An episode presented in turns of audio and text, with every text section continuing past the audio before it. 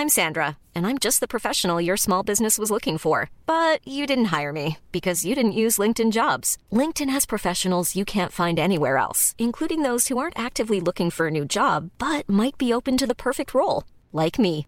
In a given month, over 70% of LinkedIn users don't visit other leading job sites. So if you're not looking on LinkedIn, you'll miss out on great candidates like Sandra. Start hiring professionals like a professional. Post your free job on linkedin.com/people today. Bonjour à tous et bienvenue à l'heure des pros. Aleno, Palmade, Roubaix. Trois faits divers. Trois drames qui ont un point commun, le cocktail alcool et cannabis au volant. Parce qu'ils sont médiatisés, ces drames ont frappé l'opinion. Mais combien d'accidents mortels aujourd'hui sur la route avec cette association alcool et cannabis? Depuis plusieurs mois, les Français découvrent effarés que nombre de jeunes boivent, fument, sinon chaque jour, du moins régulièrement. Je ne suis pas certain que nous prenions en compte l'ampleur du phénomène comme les ravages que ces consommations induisent. Faut-il dépister dans les collèges et les lycées tous les élèves de France? Faut-il créer un homicide routier? Faut-il des peines exemplaires pour ceux qui prennent le volcan alcoolisé et drogué? Et question tabou, faut-il faire la chasse aux consommateurs, les punir durement et sous quelle forme? Eh bien voici beaucoup d'interrogations pour la société de 2023. Il est 9h, Audrey Berthaud. Bonjour Pascal, bonjour à tous. On débute avec euh, ce nouveau drame. L'infirmière agressée euh, hier au CHU euh, de Reims est décédée. C'est François Braun, le ministre de la Santé, qui l'a annoncé ce matin vers 7h15. Le procureur de la République de Reims a indiqué que les faits avaient été requalifiés en assassinat. Une secrétaire médicale a également été blessée. Les deux victimes ont été attaquées hier après-midi au couteau par un homme souffrant de troubles psychiatriques. La France doit réduire son cheptel bovin pour le climat. C'est en tout cas la recommandation de la Cour des comptes. Selon son dernier rapport, la France ne pourra pas respecter ses engagements environnementaux si elle ne réduit pas de manière importante son nombre d'élevages dans les prochaines années. Et puis en sport, Neymar va-t-il quitter le PSG C'est en tout cas la une ce matin du quotidien L'équipe. Des discussions auraient été enclenchées avec des clubs de Première Ligue, notamment à Manchester United. Le club de la capitale ne s'opposerait pas à certaines conditions à un départ de Neymar cet été. Charlotte Dornelas, que vous connaissez, Anne de Guigné, qui est journaliste au Figaro, qui intervient régulièrement désormais avec nous, Noémie Schulz, qui nous donnera des précisions, bien sûr, sur euh, ces affaires, Joseph Massescaron, que vous connaissez, Vincent Herouet, bien sûr, et William Lovenstein, qui était intervenu au lendemain de l'affaire Palmade. Et j'ai envie de dire, c'est, vous allez venir ce matin quasiment pour euh, dire ou redire euh, ce que nous avions dit au moment de l'affaire Palmade. Qu'est-ce qu'il faut faire en France aujourd'hui pour lutter contre la drogue, les stupéfiants chez cette jeune génération et on découvre des choses qui nous effraient. Mais avant cela, on va partir euh, pour Reims parce que vous le savez, une infirmière et une secrétaire médicale ont été blessées à l'arme blanche euh, en début d'après-midi à l'hôpital de Reims hier et l'infirmière vient de décéder, hélas. Euh, tweet de François Braun, qui est le ministre de la Santé. Je viens d'apprendre avec une immense tristesse le décès de Karen, qui est une infirmière de 38 ans, violemment agressée au CHU de Reims. Hier, c'était des policiers qui était décédée. Aujourd'hui, c'est une infirmière. Mes pensées vont à ses proches, à ses collègues, ainsi qu'à toutes les équipes de l'hôpital endeuillé euh, ce matin, écrit François Braun. Euh, Est-ce que vous pouvez nous donner des précisions, Marine euh, Sabourin? Oui, Pascal. Alors déjà, ce qu'il faut savoir, c'est qu'il y a évidemment une vive émotion hein, ici au CHU de Reims après l'annonce du décès euh, de Karen, 37 ans. Euh, ce que l'on sait, c'est qu'il y a un individu donc qui a pénétré dans le CHU de Reims aux alentours de 13h30. Il a accédé à un couloir où là, il a agressé et donné donc plusieurs coups de couteau, un couteau de cuisine à une secrétaire médicale avant euh, de donner des coups de couteau à Karen, donc 37 ans, qui est décédée. Alors on a échangé avec du personnel soignant qui préfère témoigner anonymement et qui dénonce des conditions de travail déplorables, qui dénonce aussi un sentiment d'insécurité qui grandit dans leur établissement. Je vous propose de les écouter. Je ne vais pas en parler parce que euh, parce que c'est un petit peu compliqué en fait. Et, euh, c'était vraiment choquant en fait. Euh, de voir tous ces gens, les policiers, les trucs débarquer, c'est compliqué. Ouais. de retourner travailler, franchement. Et l'hôpital, normalement, il y a quand même un certain respect du personnel. Et ces derniers temps, on se rend compte quand même qu'il y a de plus en plus d'irrespect, d'incivilité, d'agression, aussi bien le personnel que le personnel administratif. C'est gratuit. Donc euh, il y a quand même une, augmentation de, de l'irrespect en général. c'est pas possible de, d'aller travailler. Enfin, c'est pas normal. Et une cellule psychologique a été mise en place pour le personnel soignant qui a assisté à ces deux agressions hier après-midi. Merci euh, Marine. Disons, l'état de ce pays est effrayant. Euh, de quelque côté qu'on se tourne, l'hôpital, la police, euh, l'état de ce pays est effrayant. Voilà. Donc tous les jours, nous le disons. alors évidemment, tous ces phénomènes, tous ces drames n'ont rien à voir les uns avec les autres. Sinon, ça se passe en France aujourd'hui. L'homme qui a attaqué cette jeune femme est à 59 ans. Il semble avoir agi sans mobile apparent, d'autant qu'il n'avait pas rendez-vous dans ce service de médecine et de santé du travail. Il n'était pas suivi là-bas. Il n'a jamais été condamné, Noémie Schulz. Euh, mais il a été mis en examen à Chalon-en-Champagne. Il, avait, il n'avait jusqu'à aujourd'hui jamais été hmm. condamné, mais effectivement, il a été mis en examen pour une, des faits de violence aggravée euh, qui se sont euh, passés, on ne sait pas quand précisément, et il avait bénéficié, cet homme, en juin 2022, d'une hmm. ordonnance de non-lieu pour irresponsabilité pénale. Donc on va se trouver dans cette affaire face à une situation qu'on a déjà vue euh, à plusieurs reprises, qui est une personne qui a donc tué une infirmière, violemment euh, blessé, agressé euh, une, autre, une autre personne et qui ne sera sans doute pas jugée Mais cette personne a été reconnue irresponsable. Surtout, il ne devrait pas être dehors. Alors, C'est-à-dire qu'il devrait être enfermé. Effectivement, ce. Le, procureur de la République, d'ailleurs, dans son communiqué, explique qu'il devait prochainement, euh, son dossier devait être prochainement être évoqué par la Chambre de l'instruction de la Cour d'appel de Reims pour statuer sur les mesures de sûreté susceptibles d'être prises. Je vous rappelle juste brièvement que quand on est irresponsable pénalement, on ne peut pas être jugé devant une cour d'assises, mais on peut passer dans la Chambre de l'instruction. Il y a eu une réforme en 2008 qui peut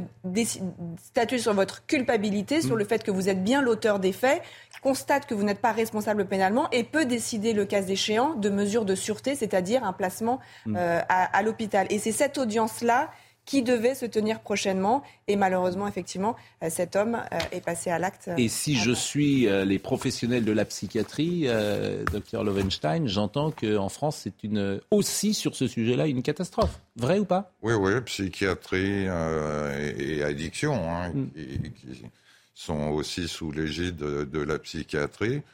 C'est la cinquième roue d'un brancard de plus mm. en plus branlant. Oui, c'est catastrophique, bien sûr. Mais quand vous dites c'est catastrophique, est-ce que c'était différent il y a 40 ans? C'est ça qui m'intéresse. Est-ce que, est que ce pays va à volo définitivement dans tous les domaines et qu'il faut le dire? Alors, je, médicalement parlant, je ne pourrais pas vous répondre parce que euh, c'est sociologiquement qu'il faudrait euh, pouvoir regarder les, choses, mais euh, ce qui euh, nous apparaît, et on en discutait tout à l'heure, c'est qu'on a une santé mentale générale qui est de pire en pire. On était dans une société euh, addictogène, on passe à une société très anxiogène, avec des moyens de repérage, de soins, de surveillance quand c'est nécessaire, qui sont plus à la hauteur. Alors ça ne veut pas dire qu'il y a 40 ans, tout était parfait. Ça veut dire quoi? Ça veut dire que les gens qui ont piloté euh, la médecine en France étaient nuls. Ben, je peux le dire comme ça, en fait. Est-ce qu'ils étaient nuls? Non, je. Pardonnez-moi. Hein. Euh, je, crois qu'il y a une question. ce décalage que vous évoquez souvent, et on l'a vu notamment par rapport à des choses évidentes comme le numerus clausus, hmm. c'est-à-dire déjà prévoir dans 20 ans ou 30 ans un nombre qui va être totalement insuffisant et l'imposer. Même chose, les infirmières du temps de Bernard Kouchner, il a fallu aller les chercher dans des pays étrangers pour pouvoir, entre guillemets, faire fonctionner les, services. Et tout ça avait été fait dans des cabinets, y compris la, direction générale de la santé, sur des tableaux Excel, hein, c'est l'image, euh, hein, loin du terrain, avec des grandes réflexions. Et vous voyez, par rapport à, l'épisode de Villeneuve d'Ascq qu'on va sûrement évoquer, c'est une photo, si j'ose dire, absolument tragique de la France le dimanche matin. Que ça soit dans les villes, que ça soit sur les départementales, à 6h, 7h, 8h, vous avez depuis des années des personnes qui ont perdu tout contrôle à cause de l'alcool, à cause des consommations, à cause de, de la fête. Il n'y a plus un chauffeur de taxi à Paris qui veuille récupérer quelqu'un sur les Champs-Élysées à 7 h ou 8 h du matin. même chose à Châtelet, pour parler de Paris, ou sur les grands boulevards. Et, y a, et quand vous avez été à l'hôpital, le dimanche matin de 5 h à 8 h, 9 h, vous voyez tous les dégâts. L'histoire de Villeneuve d'Ascq, vous avez un premier dégât, c'est une jeune fille qui a été sans doute violée et dont il faut faire le, constat. On est dans la nuit de samedi à dimanche. Et ensuite, l'accident a lieu avec des personnes totalement irresponsables, chargées en alcool, avec des traces de cannabis, qui vont percuter ces policiers qui font leur, euh, leur, mission. Ça, c'est ça la France du dimanche matin. C'est devenu, enfin, les, chauffeurs de taxi, hein, les chauffeurs de taxi, les médecins, les policiers peuvent vous parler de la France du dimanche matin. Mais effectivement, et les médias rechignent à parler de ça parce que, évidemment, c'est. Mais le, fonctionnement. Alors après, c'est faire le jeu. C'est faire le jeu de l'extrême droite que d'en parler. C'est faire le jeu. Je, crois. Évidemment. Ce pays est par terre. C'est le. Et il faut rien dire. Pascal, quand on essaye de proposer un certain nombre de choses, médicalement parlant, avec les limites, parce que là, les, les drogues, qu'elles soient légales ou illégales, sont à portée de main, sont à portée de clic, sont deux tonnes de coke qui arrivent sur le littoral de la Manche, euh, sont dans les pharmacies des parents, etc. Euh, quand on propose un certain nombre de choses, il y a l'angle médical, mais il est toujours secondaire à l'angle politique. C'est-à-dire que la com, entre guillemets, l'a emporté sur ce qu'on pourrait faire. On peut avoir médicalement raison, et, quand vous voyez par exemple Technival euh, se mettre en place pendant 48 heures en toute illégalité sans que personne n'ose intervenir et, et on sait ce qui s'y passe, notamment en matière de drogue et d'alcool Oui, alors sur le Technival, vous voyez qu'à partir de l'instant où on ne peut pas l'empêcher, comme un certain nombre de manifestations euh, diverses, que ce soit l'alpinisme, l'équitation, la moto, les, les, risques. La réduction des risques a limité les dégâts.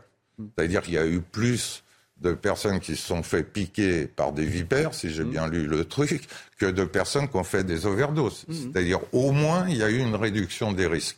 Ce qui nous pose une question socialement nous renvoyant à euh, est-ce qu'on peut avoir médicalement raison et politiquement tort? Mm. C'est-à-dire comment on développe la réduction des risques dans une société, encore une fois, mm. Qui vit avec les drogues de plus en plus.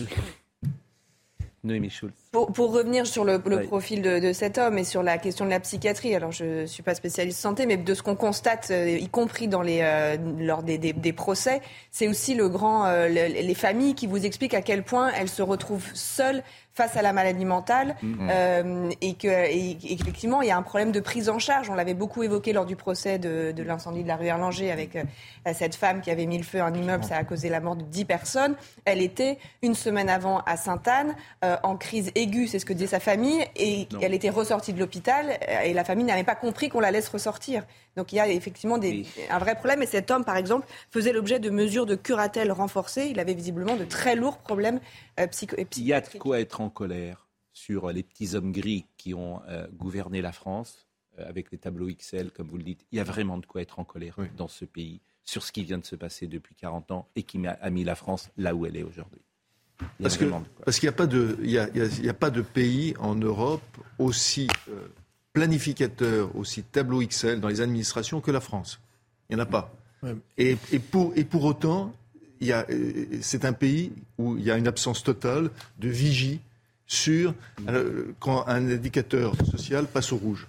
C'est comme si. C'est pire que ça, parce qu'on a en France un observatoire français des drogues et toxicomanies qui travaille, mais excellemment bien, avec des, mais Personne n'en tient compte. Vincent Hervouet, et après on va. Euh, non, d'un mot, je parle sous votre contrôle, mais je crois que la France est le, en Europe le pays qui consomme le plus d'anxiolytiques et, hum, de neuroleptiques. Euh, bon, donc il y a beaucoup d'automédication aussi.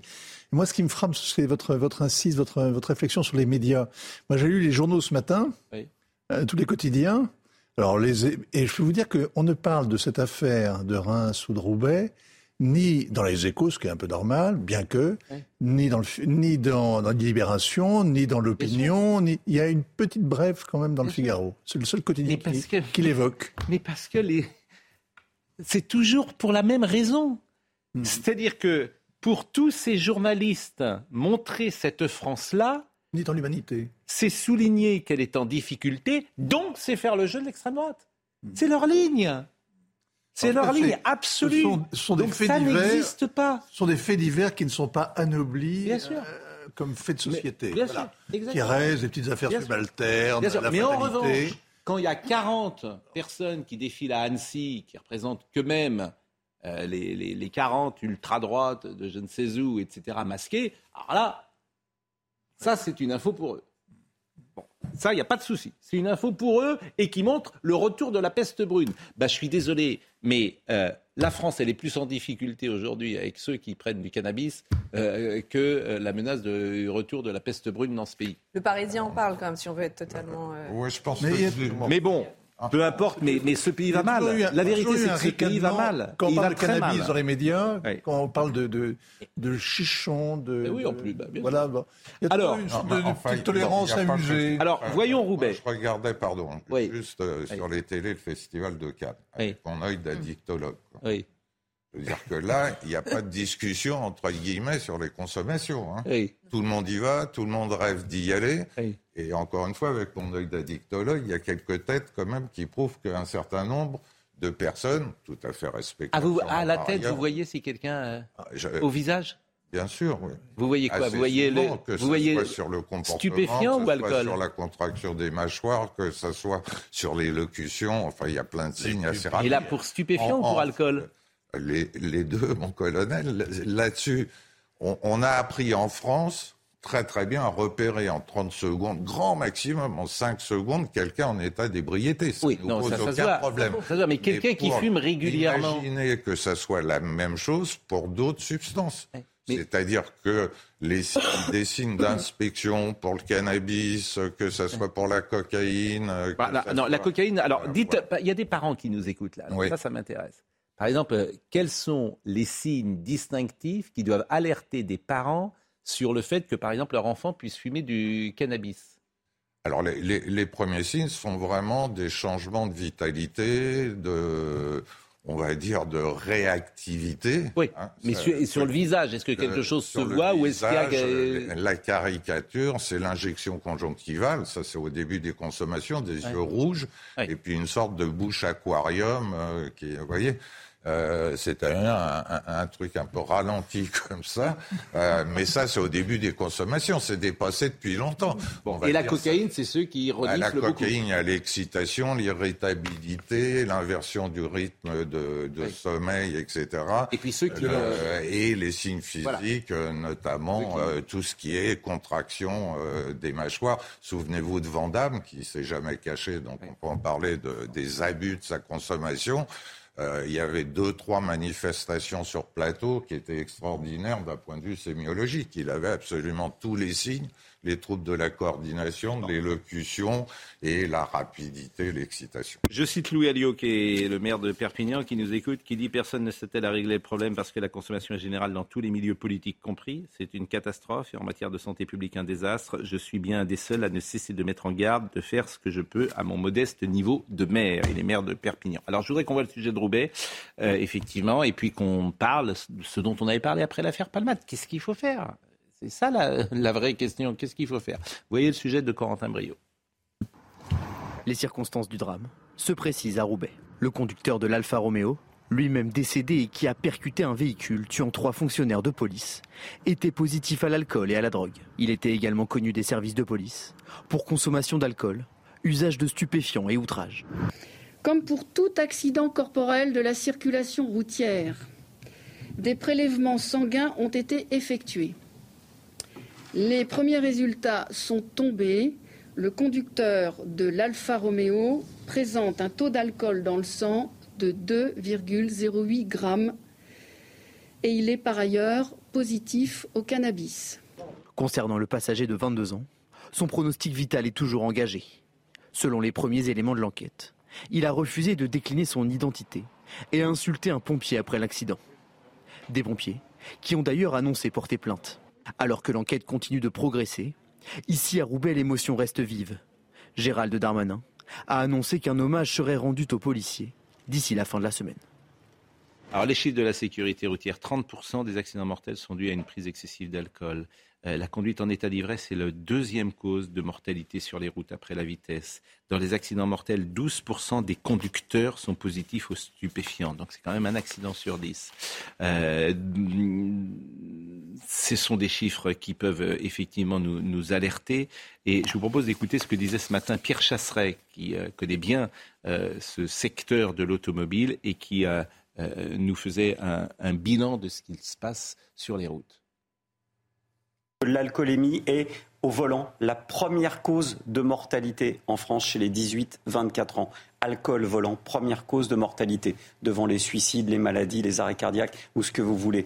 Il, faut aussi savoir que dans les cas des contresens autoroutiers ou des contresens sur ce type de voie, dans un cas sur trois, c'est dû à une consommation excessive d'alcool. Donc on est bel et bien sur un accident typique d'une surconsommation d'alcool.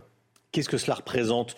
2,08 grammes d'alcool par litre de sang pour, pour qu'on se rende bien compte Alors, on peut considérer que c'est l'équivalent de 10 doses barres d'alcool. Mais attention, bu cul sec les unes derrière les autres en attendant une heure, c'est-à-dire le maximum de la hmm. courbe d'absorption de l'alcool.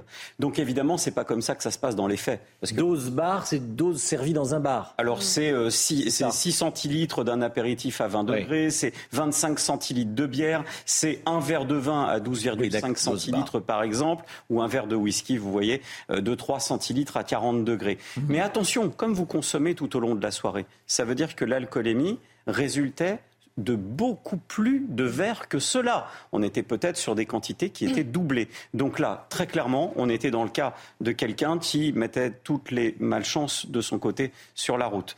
Euh, c'est très important de comprendre cette courbe d'absorption de l'alcool. Une dose d'alcool, c'est environ une heure, et, une heure pour l'absorber, une heure et demie pour, pour que votre corps l'absorbe et revenir à un taux zéro.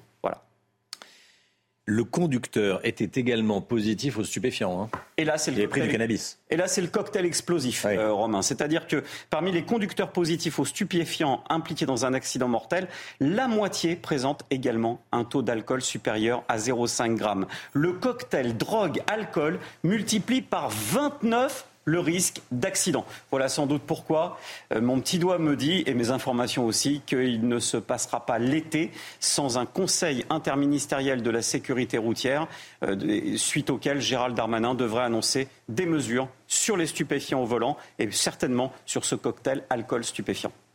Quand on est à 2 grammes et sous emprise de cannabis, pour que les choses soient claires, on est dans quel état? Ça dépend de l'expérience euh, de l'individu. Je répète toujours euh, l'anecdote de la grand-mère euh, en Bretagne, prise contrôlé au volant de sa deux chevaux avec quasiment 8 grammes d'alcool dans le sang. Vous seriez mort, euh, et nous tous aussi, à ce taux-là. Euh, ça a vraiment existé, ça Ça, ça oui, Isabelle. Vous savez que la première femme qui a eu son permis, on va... Est gentil avec la Bretagne, parce que c'est un peu stigmatisant pour la Bretagne. Oui, Vous sous-entendez que, que, la Bretagne euh, a un penchant pour le cidre. Parce que la première femme en France qui a eu son permis de, de vitesse, qui est une duchesse de ce cette région du Gard a, été arrêtée en vitesse. On est dans quel état? On est dans. Bon, alors, vous imaginez ce gosse de 24 ans. À, 2 grammes, je pense que toutes les personnes euh, autour de la table qui sont des consommateurs occasionnels. Euh, ne peuvent pas prendre leur voiture. On est plus proche, si vous voulez, quand même, euh, du bien. que du volant. Quoi. On est plutôt sur euh, presque comme Haïti. Par exemple, vous buvez une bouteille de vin. Très rarement, à 2 grammes, vous venez me voir, non pas en réanimation, mais au moins à Si je bois une bouteille de vin rouge à table, je suis à combien en sortant? Ah bah c'est euh, là, on va dire 6 à 7 verres, 75 euh, centilitres. Vous approchez, puisqu'on estime 2 verres 0,5 au, au maximum.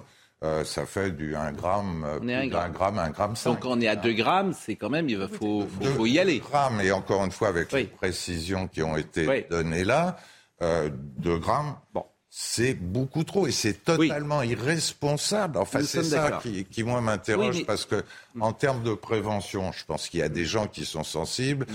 et ça a été dur en France parce que c'était l'alcool, c'était notre drogue à nous.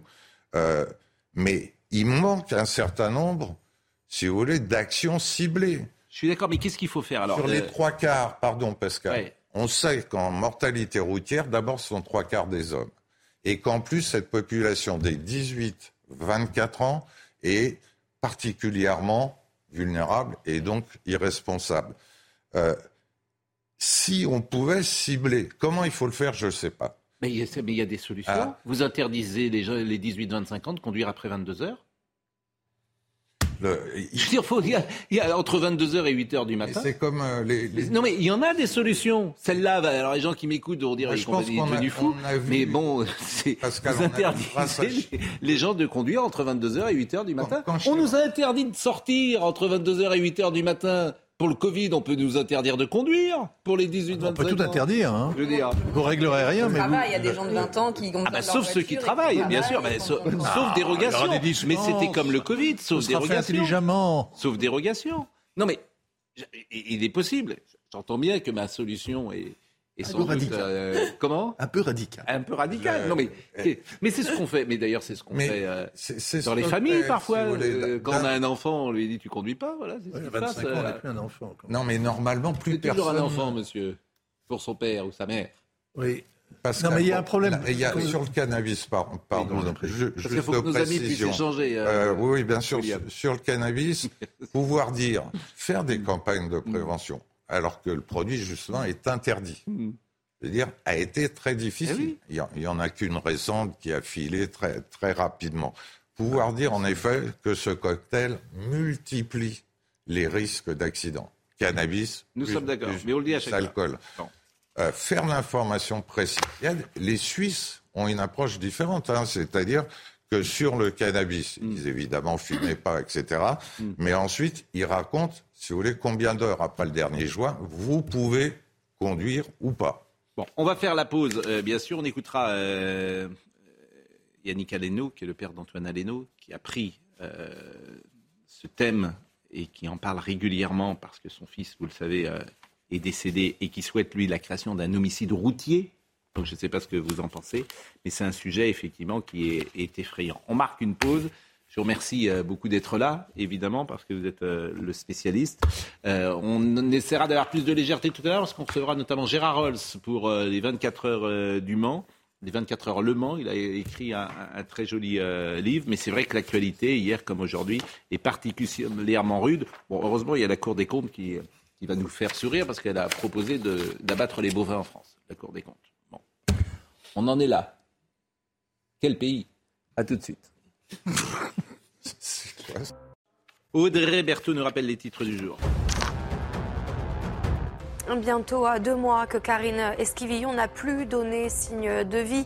La mère de cinq enfants a disparu le 27 mars dernier en Vendée. Elle fait l'objet d'une information judiciaire pour enlèvement et séquestration, tandis que sa famille rejette l'hypothèse d'une fugue. Son mari, lui, assure que cette dernière est partie volontairement. Une nouvelle étude s'inquiète de la pollution de l'air dans le métro parisien. La pollution aux particules fines dans le métro atteint des valeurs bien au-delà des standards recommandés par l'OMS. Selon euh, cette étude réalisée par des volontaires, c'est la ligne 5 qui serait la plus polluée. La RATP a annoncé mettre en place des mesures telles que des appareils de renouvellement de l'air. Et puis 900 000 volailles abattues euh, depuis début mai. La grippe aviaire est réapparue de façon précoce dans le sud-ouest. Une situation euh, qui inquiète les éleveurs et qui euh, poursuit sa progression. D'après le syndicat agricole Modef, c'est une crise majeure et pas seulement une résurgence du virus. Je ne lis pas assez les réseaux sociaux et, je vais citer Patrick B, hashtag SPF, qui m'interpelle à juste titre. Parce qu'il dit interdire les 18-25 ans de conduire entre 22h et 8h du matin, Pascal Pro a fait un stage de démocratie chez Poutine. Oui, euh, bien sûr, mais c'était une part de second degré. Bien évidemment ah, que pas je. Pas de second degré. Voilà, je, pas de second degré. Je suis parfois volontairement un peu caricatural pour montrer qu'il peut exister des solutions et qu'elles sont radicales. Bien sûr que vous avez raison, euh, cher Patrick, hashtag SPF. La brigade du premier degré. Mais, mais c'est, euh, comment dire, euh, c'est un sujet euh, dramatique. Donc, il y a un moment, il faut prendre des solutions. Avant de revenir et d'écouter Yannick Aleno et puis Marc Silvera, Silvera également, qui est directeur général Amical Police, c'est toujours intéressant ce qui se dit entre, durant la publicité. Vous disiez, et ça, ça, ça montre la France. Il y a 30 ans, la France, le système médical était le premier au monde reconnu par l'OMS. Le premier au monde. Ça, c'est des statistiques, nous sommes d'accord. Aujourd'hui, on est le 17e. Oui, à vérifier. Bon, disiez-vous, disiez-vous. Mais et en fait, c'est le déclassement de la France statistiquement qu'on retrouve euh, dans les classements PISA, qu'on retrouve en fait dans tous les domaines. Ce pays est déclassé. Alors que vous avez eu des hommes politiques qui sortaient des meilleures écoles, vous avez des Français qui ont cotisé comme aucun pays ne cotise, et dans tous les domaines, tu es par terre. Pourquoi? Ou en tout cas, tu es moins bien qu'à 30 ans. Pourquoi? Et la médecine est, est révélateur. Donc il y a un moment, il faut faire quelque chose peut-être quand même. C'est, pas, c'est, L'OMS, c'est très intéressant, cette statistique que je ne connaissais pas d'ailleurs. oui, eh, oui, et, et là, c'est avec des décisions, je vous ai dit, qui ont été prises de façon, c'est le mot que tout le monde emploie, mais très technocratique. je, rappelle. Terrain, et sur, la, sur les, les hostos, à partir de l'instant où vous avez eu des écoles qui ont fait des directeurs d'hôpitaux, c'est l'école de, Rennes, vous voyez, hmm. qui était considérée comme une entreprise. L'hôpital devait être une entreprise. C'était ça la, philosophie. Et les médecins, petit à petit, vous n'avaient plus rien à dire par rapport aux décisions budgétaires, par rapport hmm. à la tarification, à l'activité, etc. On a toujours dit, nous, médicalement, ce qu'il fallait, c'était un médecin à la tête de l'hôpital. Bien sûr. Avec un conseiller de gestion. Exactement, et non pas un technocrate. Donc, donc, les petits hommes gris ont mis ce pays là où il est. Non, je vais revenir sur ce que Pascal Pro a dit sur le fait que euh, ce qu'on constatait pour la santé, on le constate dans d'autres domaines, l'éducation, etc. Euh, pardon du jeu de mots, mais c'est sur ces années, c'est vraiment le grand déclassement dans tous les domaines. Et d'un autre côté, on s'interroge, on se dit, mais comment se fait-il que les Français en Europe soient les, habitants les plus anxieux D'où peut provenir cette anxiété? Mais, moi, je la vois euh, en grande partie d'où vient cette anxiété. Elle vient du fait qu'ils ont, eux, intégré ce déclassement que nos politiques n'ont pas intégré. Hmm. Eux, ils s'en rendent compte qu'il y a un déclassement dans tous les domaines. Et ce déclassement provoque de l'anxiété. Charlotte, qui ne s'est pas encore exprimée, euh, et je voudrais qu'on écoute deux témoignages. mais non, mais c'est vrai, c'est sans ironie aucune. C'est-à-dire que je, n'ai pas la connaissance que vous avez déjà sur ce sujet. Et après, c'est vrai que pour le coup, sur la question de la prévention, j'ajoutais juste que la prévention a fait des progrès, d'une part, et que aucun des gamins qui prend le volant aujourd'hui dans cet état-là euh, ne, sait, euh, ne sait pas, pardon, ignore les conséquences de ce qu'il est en train de faire. Maintenant, il est vrai, notamment avec l'alcool, hein, que tout le monde s'est dit bon cette fois-ci ça va passer, je suis pas loin, euh, euh, ça va le faire, je vais faire attention et que la prévention il faut moi je dis ça sur la drogue comme sur l'alcool, il faut passer à une prévention agressive. Alors on va me dire c'est une prévention culpabilisante. Oui. Oui, il faut une prévention culpabilisante. C'est-à-dire que le jour où vraiment au moment où vous prenez le volant, vous avez l'image de la mère enceinte qui risque de mourir et, donc par là même, vous risquez de bousiller votre vie, hein, vivant ou mort. Vous risquez de bousiller votre vie à mon avis, c'est plus, euh, comment dire, c'est plus euh, contraignant. Dissuasif, merci. C'est beaucoup plus dissuasif qu'une prévention euh, qui est parfois un peu à l'eau de rose, comme j'ai pu avoir moi. Deux témoignages que je voulais vous faire écouter. Marc Silvera, qui est directeur général de l'amicale de la police nationale et qui parle de Roubaix.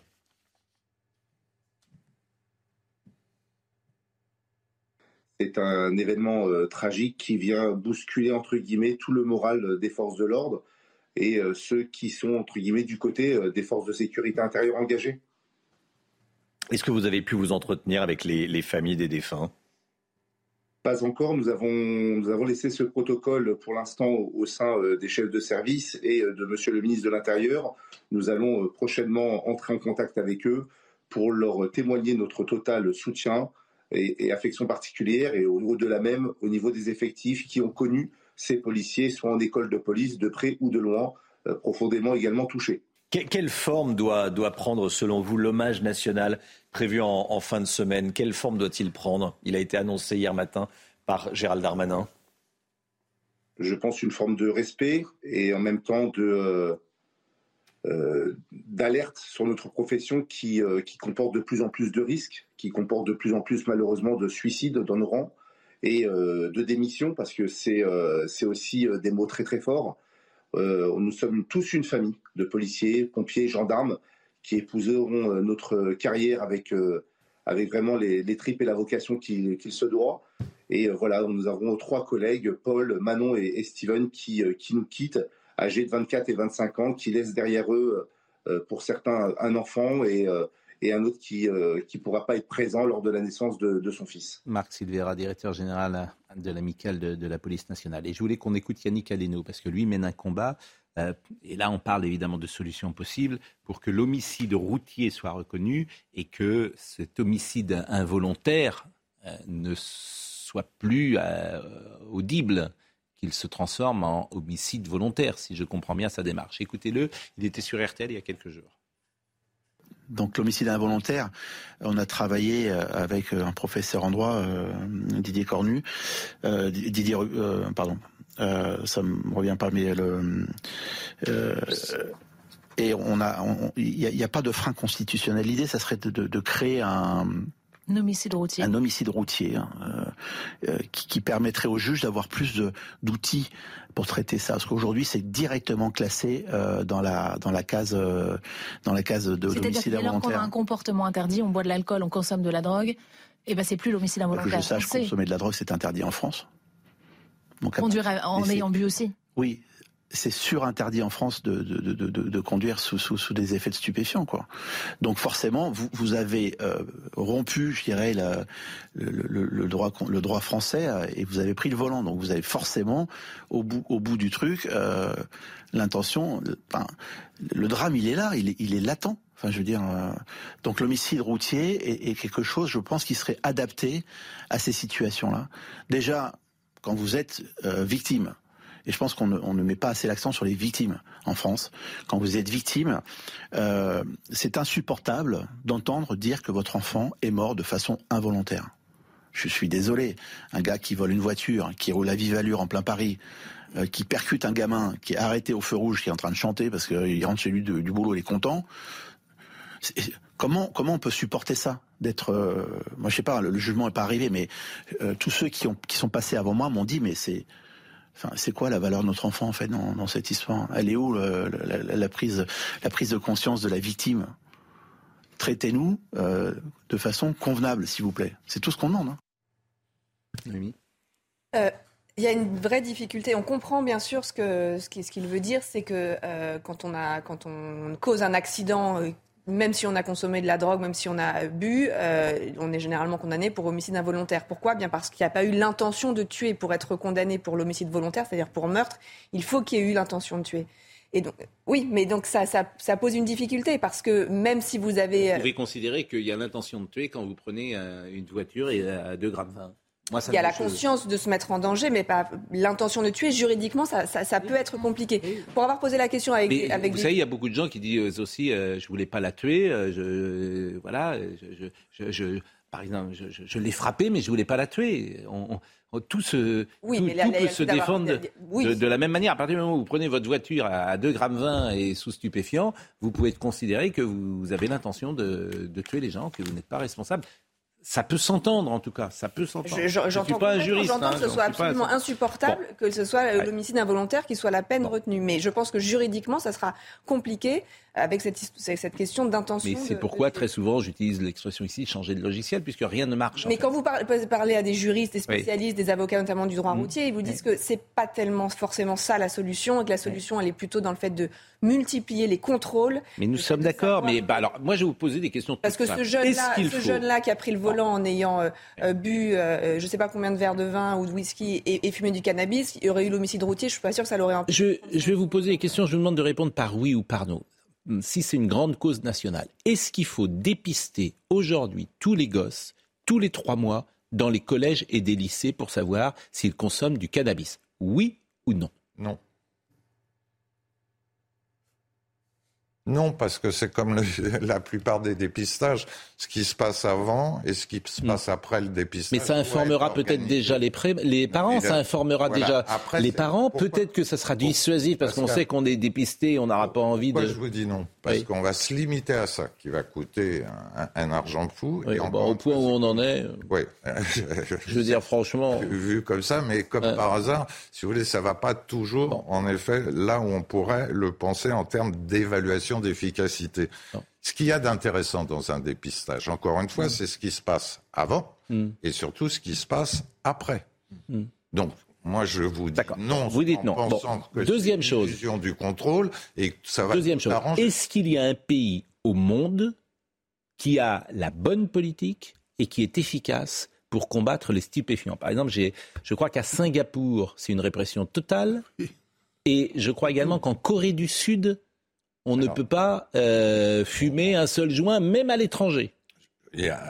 Ce qu'on voit comme corrélation, euh, et ça peut faire mal à tous les démocrates, c'est que dans les démocraties, la répression trouve ses limites. Parce qu'on a les droits de, l'homme et, si vous êtes en dictature ou dans des régimes très autoritaires, il y a plus de possibilités de mettre le point sur des drogues illégales prenez la Russie, vous euh, qui étiez traité de Poutine tout à hmm. l'heure, vous voyez que non, mais, la Russie, mais justement, ça ne suffit même pas. Hein, donc il n'y a, pas un pays où ça marche? Il n'y a pas un pays qui est efficace, qui a mis une bonne politique. Il y a des politiques de réduction des risques et des politiques de, civisme, c'est-à-dire. D'un mot, c'est quand vous êtes en Afghanistan et que vous passez en Iran, juste dans le no man's land, vous avez un grand panneau sur lequel est précisé le nombre de pendaisons de gens qui ont été exécutés pour avoir porté sur eux de la drogue, alors 10 grammes, une corde, etc. etc. C'est assez dissuasif, parce qu'au moment où vous passez, vous fouillez dans vos poches au moment où vous passez la frontière. Et le résultat, c'est qu'à Téhéran, en réalité, bah dans ce pays qui est livré à un désespoir incroyable depuis si longtemps, à Téhéran, vous avez énormément de junkies, vous avez énormément de drogués. C'est le c'est la fuite, l'évasion. Eh bien, c'est effectivement se faire une dose c'est l'héroïne. C'est le, ce qui vient. Grand producteur en plus maintenant. Oui, grand producteur en plus, oui. Bon, écoutez, voilà ce qu'on pouvait dire euh, sur euh, ce sujet ce matin. Anne de Guigné ne s'est pas exprimée euh, non plus, qui est journaliste de, au, Figaro. Peut-être moi, juste sur ce sujet, je crois que les. je lisais là, on est loin, mais le, bouquin de, Brodel, vous savez, sur l'histoire économique, il, voit, il nous explique qu'au XVe siècle, l'alcool se répand partout. Et c'est intéressant. Et on voit, il dit que dans toutes les civilisations, il y a eu toujours cette recherche euh, d'évasion. Donc moi, je ne crois pas qu'on puisse, euh, voilà, qu'on puisse complètement l'éradiquer. Il faut évidemment faire des contrôles, lutter. Hmm. Mais alors, à moins d'entrer dans une dictature totale, et c'est vraiment touchant. Une société démocrate sans drogue, ça n'existe pas. Et même une société non démocrate, il faut euh, qu'on travaille sous cet axe-là pour sommes d'accord, mais on a le sentiment, notamment avec la jeune génération, il y a une d'un clic. J'avais 20 ans en 84. Il y avait effectivement en fac des gens qui de temps en temps euh, fumaient euh, du hashish, qui parfois sortaient et sans doute euh, picolaient trop, mais il me semble que ce n'est pas dans les proportions d'aujourd'hui. Pascal, 18 000 et quelques morts sur les routes en 84. Non, pas plutôt moins que, Non, non, il a fallu attendre le permis à point 96 et puis ensuite l'action de Jacques Chirac sur le quinquennat 2002-2007 pour passer de 18 000 morts et 100 000 blessés graves hmm. sur les routes à 3 200, 3 500. On, fumait moins, quoi. mais, il y avait pas l'impression que... Le cannabis se rajoute à ça. Avec l'idée en France sur l'alcool, je voudrais juste finir là-dessus. C'est comment on apprend, justement. On change, vous parlez de logiciel. Oui. Comment on fait passer le message que pour être un bon vivant dans ce pays, on a le droit d'être un bon vivant, mieux vaut être vivant. Hmm. Point. Euh, voilà ce qu'on pouvait dire sur ce sujet euh, ce matin. Et je pense que toute la journée, vous entendrez des témoignages euh, autour de ce sujet, que ce soit peut-être des jeunes gens qui fument, que ce soit des parents qui sont en difficulté, que ce soit des victimes de la route. Il y a beaucoup de sujets autour de ce sujet principal. Parler des jeunes, je rappelle, l'affaire Palman nous montre qu'il n'y a pas que les jeunes qui, ont des comportements aussi à risque. Mais, mais, mais nous sommes d'accord, vous avez raison. Il n'y a pas que les jeunes, vous avez raison. Alors, en revanche, euh, ce qui est frappant aussi, c'est que tous les jours, euh, il y a une forme d'ensauvagement dont on parle euh, ici de la société. Et ce qui s'est passé au Lila doit nous faire réagir également. Vous allez voir le sujet de Sarah Fenzari, parce qu'il y a un jeune chirurgien dentiste qui a été tué sans raison, avec une descente de quartier. Et c'est des choses qui se multiplient pas chaque jour, mais en tout cas euh, très régulièrement. Voyez ce sujet. Ryan Lemouchi, une victime collatérale d'une guerre de gang. C'est sur ce trottoir que ce chirurgien dentiste s'est fait poignarder sans raison. Une victime qui n'avait pourtant rien à voir dans les histoires de rivalité de bande. On a ce qu'on appelle le phénomène des descentes des quartiers. Euh, moi, j'ai habité, euh, on a habité les Lilas depuis 2017 et depuis 2017, il y a au moins trois ou quatre phénomènes du genre qui ont entraîné justement la mort d'adolescents. Le voisinage, habitué à ce genre de drame, n'est même plus surpris. Non, ça ne m'étonne pas. C'est des voyous, c'est ça, ils attaquent. C'est des lâches, de toute façon, c'est des lâches. Un tout seul, ils seraient incapables de le faire. Ils sont à plusieurs sur un. Il y a des conflits, comme ils m'ont raconté euh, certaines personnes qui habitent ici. C'est depuis des, générations, des générations. Mon fils aussi s'est fait attaquer par des, par des jeunes, comme ça. Ça avait envie de, de frapper quelqu'un. Le maire, démuni, demande de toute urgence l'aide de l'État. La ville est une ville de 23 000 habitants. Elle a les moyens d'une ville de 23 000 habitants et elle a besoin d'être aidée, elle a besoin d'être secondée dans son action par des acteurs plus puissants, par l'État, euh, qui pourront lui apporter des moyens supplémentaires. La scène de l'agression a été captée par des caméras de vidéosurveillance et l'enquête confiée à la police judiciaire. À ce stade, aucune personne n'a été interpellée. Bon, je ne vois pas ce qu'on peut euh, dire sur ce sujet qu'on n'ait pas déjà dit. Non. La violence est gratuite, c'est euh, vraiment effrayant. Donc, euh, ce, ce, qui est intéressant dans ce témoignage, c'est que c'est des habitants du quartier, des quartiers, qui demandent plus de sécurité et plus de justice et de réponse pénale. Parce qu'effectivement, les premières victimes de cette violence, ce sont les gens qui habitent dans ces quartiers et qui subissent euh, l'influence d'une minorité. Ça aussi, le fossé, il est magique là.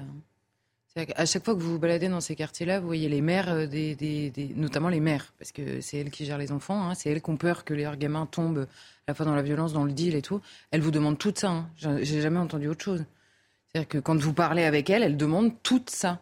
Mm. Et personne ne vous parle du coup de matraque de trop du policier qui est passé la semaine dernière. Elles rêvent qu'ils soient en bas de leur tour, les policiers, c'est tout. Et effectivement, l'espace médiatique ne rend pas toujours compte de cette euh, réalité, bien évidemment, pour des raisons. Pas toujours compte de ce qui se passe dans ces quartiers pour la bonne simple raison qu'ils Pour des raisons purement idéologiques. Euh, autre sujet du jour, le réchauffement climatique, euh, avec Elisabeth Borne qui a reçu hier M. Pisani et qui dit Je salue le rapport Pisani-Ferry sur les impacts économiques de la lutte contre le dérèglement climatique. Euh, nous, allons, nous avons posé euh, la question à des euh, téléspectateurs, des auditeurs de Sydney News. À quoi pensez-vous quand on vous dit climat? Écoutez leur réponse.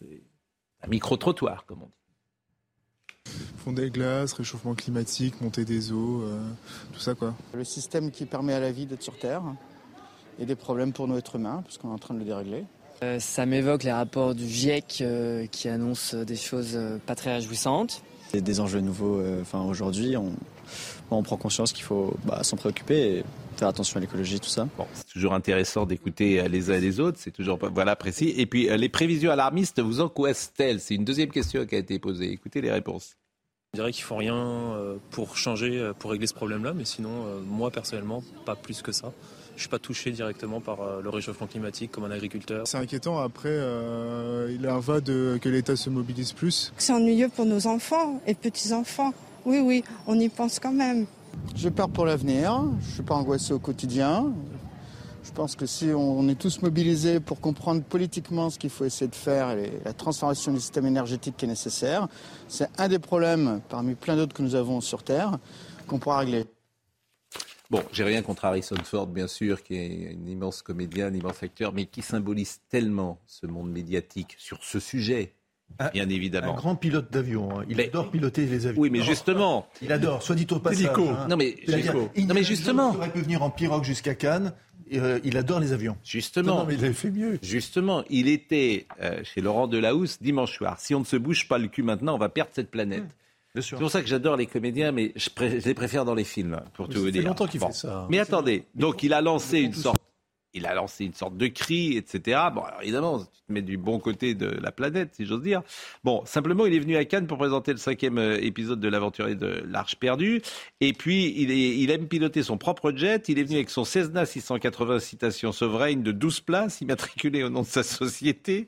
Via, et, il était effectivement. Alors, vous allez voir, il y a beaucoup d'internautes qui ont réagi. Il y a par exemple euh, euh Lou Esparglière qui dit drame en deux actes à Cannes. On est tous pétris de contradictions, mais peu d'entre nous vivons une dissonance aussi énorme qu'Harrison Ford. À 20h55, si on ne se bouge pas le cul maintenant, on va perdre cette planète. À 20h57, j'ai plusieurs euh, avions, j'adore voler et, je dois partir. Bon, pareil, facile de donner des leçons quand on a passé sa vie à cramer la planète avec son avion privé, dit euh, Teddy Bear. On a trouvé la Marion Cotillard américain, ça c'est pas très gentil, euh, de Guillaume Giraudon. Sur ce, bonne soirée et on le voit monter dans son avion. donc il y a plein de tweets. Bon, et ça c'est c'est bah, Tartuffe. Qu'est-ce que vous voulez que je vous dise? C'est les tartufferies de l'époque. Donc vous êtes, euh, vous êtes euh, un, comédien, vous, vous, dites des choses, et puis dans votre vie intime, privée, vous, si vous êtes dans la cathédrale Hollywood, vous êtes obligé de faire une génification quand vous passez oui. pour l'hôtel de l'écologie. C'est normal. suis d'accord. Bon, on va marquer une pause. On parlera de cette fameuse Cour des comptes qui explique aux agriculteurs qu'ils doivent arrêter leur cheptel. On se demande de quoi se mène la Cour des comptes, mais tout ça n'est pas très, grave. On parlera, euh, je l'espère, aussi du racisme en Espagne. On a beaucoup de sujets à évoquer, parce que c'est un sujet important, le racisme en Espagne, hein, et notamment le président Lula qui a pris euh, la parole, et puis on recevra notre ami Gérard Roy. Je vais vous remercier, M. Lowenstein, parce que vous êtes vraiment un expert, mais à chaque fois, d'ailleurs, on ne vous demande pas votre avis, par exemple. Ça fait des... En fait, ça fait des mois que je vous vois, que je vous écoute sur tous les plateaux télé et que je vous trouve tellement précis, pertinent et, connaisseur de ce sujet que, d'ailleurs, il n'y a pas que nous qui vous invitons. Vous faites partie des gens qu'on écoute parce que ça fait combien de temps que vous... Euh, euh, on a commencé à s'occuper des addictions en France à Mais vous du sida, donc c'est 85-86. Donc depuis 85-86, vous êtes au quotidien sur ce sujet. Euh, d'amener les traitements de substitution, l'époque sida... J'entends bien, mais ce que je veux dire, c'est que vous avez une expérience... Peut-être faire aujourd'hui. Monsieur, monsieur ce que je veux dire, c'est que vous avez une expérience, une expertise reconnue, etc. Mais est-ce que un jour est-ce qu'un jour, quelqu'un du ministre de la Santé vous a appelé? Oui, ça, j'ai même travaillé avec eux euh, parfois. Et avec qui? et, encore Ils vous ont écouté? Alors, ceux avec qui j'ai plus travaillé, c'est euh, d'abord euh, Kouchner, et puis ensuite à la Direction Générale de la Santé. Ils vous ont écouté? Non.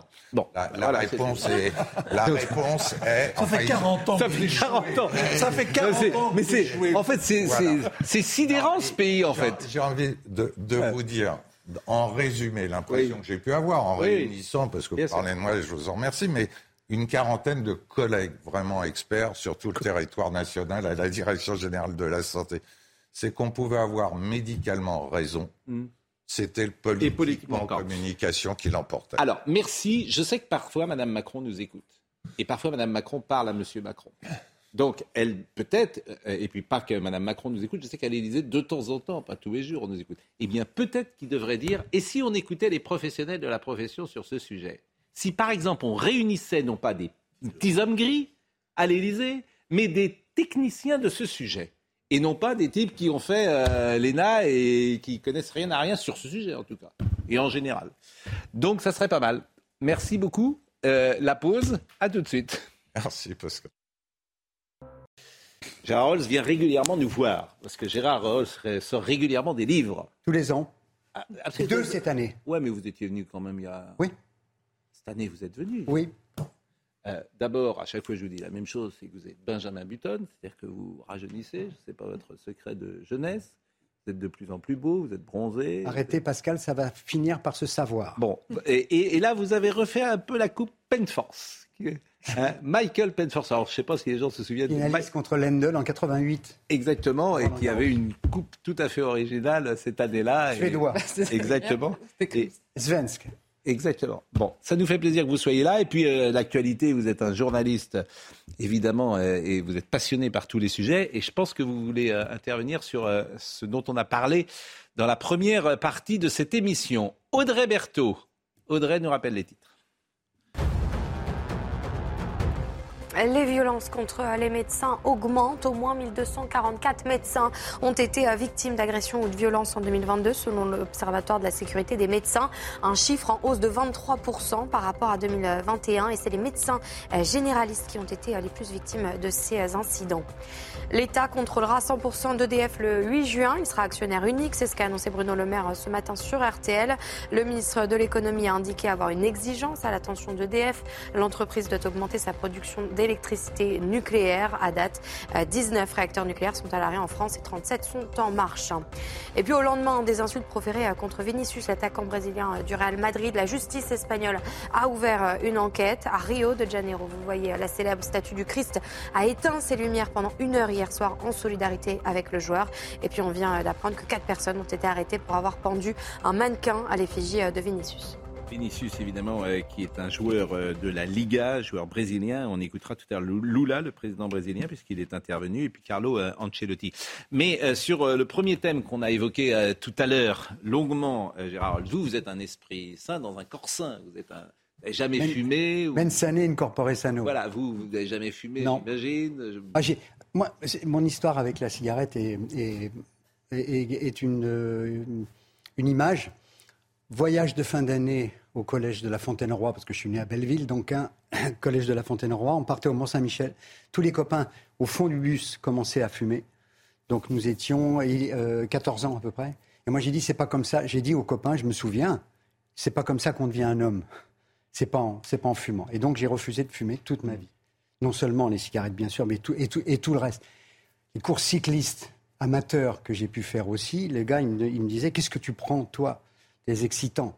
Voilà. On est dans une société comme ça où euh, on, a, on a l'impression que, que tout est permis tout le temps. Il faut des règles, quoi. Et puis, il faut peut-être encourager aussi, on en parle souvent ici, le sport qui est une vertu magnifique et que les jeunes gens qui font du sport à 11 ans, 12 ans, 13 ans, bah, ça leur apprend le vivre ensemble, la compétition, le respect de son corps, etc. Et que c'est un merveilleux apprentissage que le sport. À l'antenne, je répétais souvent pendant les Jeux Olympiques que le judo, par exemple, devrait mm. être obligatoire au lycée ou, ou, à l'école. Pourquoi? Parce qu'il y a une notion, et je vous écoutais dans la première partie, moi, la notion, par exemple, aujourd'hui de respect. Bah, respect. Au judo, on respecte. D'abord, on salue le dojo quand on arrive, le lieu. On, salue son adversaire, on salue l'entraîneur, on salue le public, on respecte les règles. Sinon, c'est dehors. Aujourd'hui, on est en train de perdre la notion de respect pour tout. On ne respecte plus les profs, on ne respecte plus les entraîneurs, les parents, les grands-parents même, qui devraient être des, bases de, notre belle vie en société. On ne respecte plus rien. Là, vous savez, en venant vous voir, je suis en scooter, là, deux fois à l'orange, les gens, orange rouge, ils passent. On est dans Paris, les gens ils passent au rouge et à l'orange dans Paris. Il faut arrêter. Oui, alors c'est vrai que ça peut, ça peut, on est tous euh, passés à l'orange sans doute, et hélas, euh, parfois passés au rouge. À l'orange, on doit s'arrêter. Je sais, je sais. Pascal, j'écoutais aussi tout à mm. l'heure votre, mm. votre débat avec le formidable professeur Lovenstein. Oui. Euh, j'ai eu l'occasion de vivre pendant une dizaine d'années à la façon suédoise. En Suède, c'est zéro tolérance pour l'alcool. J'ai vécu un mariage en Suède, donc, 3 heures du matin, il y avait 50 taxis qui nous attendaient devant, devant le lieu où il y avait le mariage. Personne ne prenait sa voiture. Mm. En France, on a 0,5, alors on se dit un verre, allez, deux verres. Et c'est vrai que ça devrait être. Alors, trois verres, zéro. Quand on boit, on ne conduit pas. Je pense que vous n'avez pas tort. Alors, un mot euh, avec. Euh, alors, d'abord, je remercie euh, Noémie Schultz qui était avec nous tout à l'heure. Je ne l'ai pas saluée lorsqu'elle est partie, mais merci d'avoir été avec nous dans la première heure. Et puis, Gauthier Lebret est là, que vous connaissez. Gauthier, parce qu'on voulait un petit chapitre politique, peut-être avec cette, le réchauffement climatique et les tweets d'Elisabeth hier, et puis cette Cour des comptes. C'est quand même très, très étrange, puisque la Cour des comptes appelle à définir et rendre publique une stratégie de réduction du cheptel bovin. Il y a trop de méthane non, mais, non, mais j'imagine l'agriculteur qui entend la Cour des comptes. Euh, la responsabilité de la France sur le réchauffement climatique, je crois que c'est moins d'un pour cent, c'est bien ça. Mm. Hein, les émissions de gaz. Donc, il est agriculteur, il est fils d'agriculteur, il a des bovins depuis toujours, c'est sa vie, c'est sa passion, c'est son métier. On lui dit que c'est de sa faute. Et on lui dit, euh, parce que c'est la réduction de moitié quasiment. On lui dit qu'on produit trop de viande, qu'on mange trop de viande, que c'est pas bon pour la planète et qu'il doit arrêter son métier. Mais il se dit ces gens sont complètement fous en fait, parce que ça ne va pas évidemment changer la vie de la planète si euh, moi j'élève moins de, de bovins. Et vous avez ça, c'est alors c'est M. Moscovici qui est le président, le Parisien aussi, euh, qui est... voilà, bon, qui est l'incarnation du petit homme gris. J'ai rien contre lui, mais bon, qui aura toute sa vie traversé la vie en étant énarque et, qui aura pris des décisions, effectivement. Bah, et alors, sur le double discours euh, de l'exécutif, il y a autre chose. Il y a dix jours, pas il y a dix ans, il y a dix jours, Emmanuel Macron, quand il était dans sa grande période réindustrialisation, il disait faut arrêter avec les normes environnementales à l'échelle européenne. Bah, il y a dix ans, il y a dix jours. Et hier, on nous sort, euh, non seulement, effectivement, on va baisser euh, nos émissions de gaz à effet de serre de, de 50%, mais sur cette part, les entreprises les entreprises doivent prendre 50% de la baisse. On disait il y a 10 jours, on va arrêter de les enquiquiner, les entreprises, et aujourd'hui, on leur dit c'est celles qui vont devoir faire le plus d'efforts. Donc, si vous voulez, ce double discours, on n'y comprend plus rien. Parce que, oui, là, ça rend fou. Ce n'est pas vraiment un double discours, parce que le fait de réduire les émissions de gaz, c'est l'engagement de la France depuis 2021. Et Emmanuel Macron disait on va éviter de surtransposer en permanence les règles européennes. Je pense Voilà, pour moi, pour moi, il n'y a pas de contradiction entre les deux. Après, sur la Cour des comptes, je vais, voilà, j'ai joué le rôle impopulaire de, de défendre les petits gris. Ils sont aussi chargés. Les petits gris, les hommes gris. Les, les, les hommes gris. Les, petits, hommes gris. Les petits hommes célèbres petits hommes gris. Petits... Ils sont aussi chargés. Leur mission, c'est de veiller à, aux dépenses publiques. Or, on dépense plus de 4 milliards par an pour aider, pour aider ces élevages bovins. Donc il y a une réflexion. Évidemment, c'est très impopulaire. Hein. Mm. On aime tous énormément les agriculteurs, les éleveurs.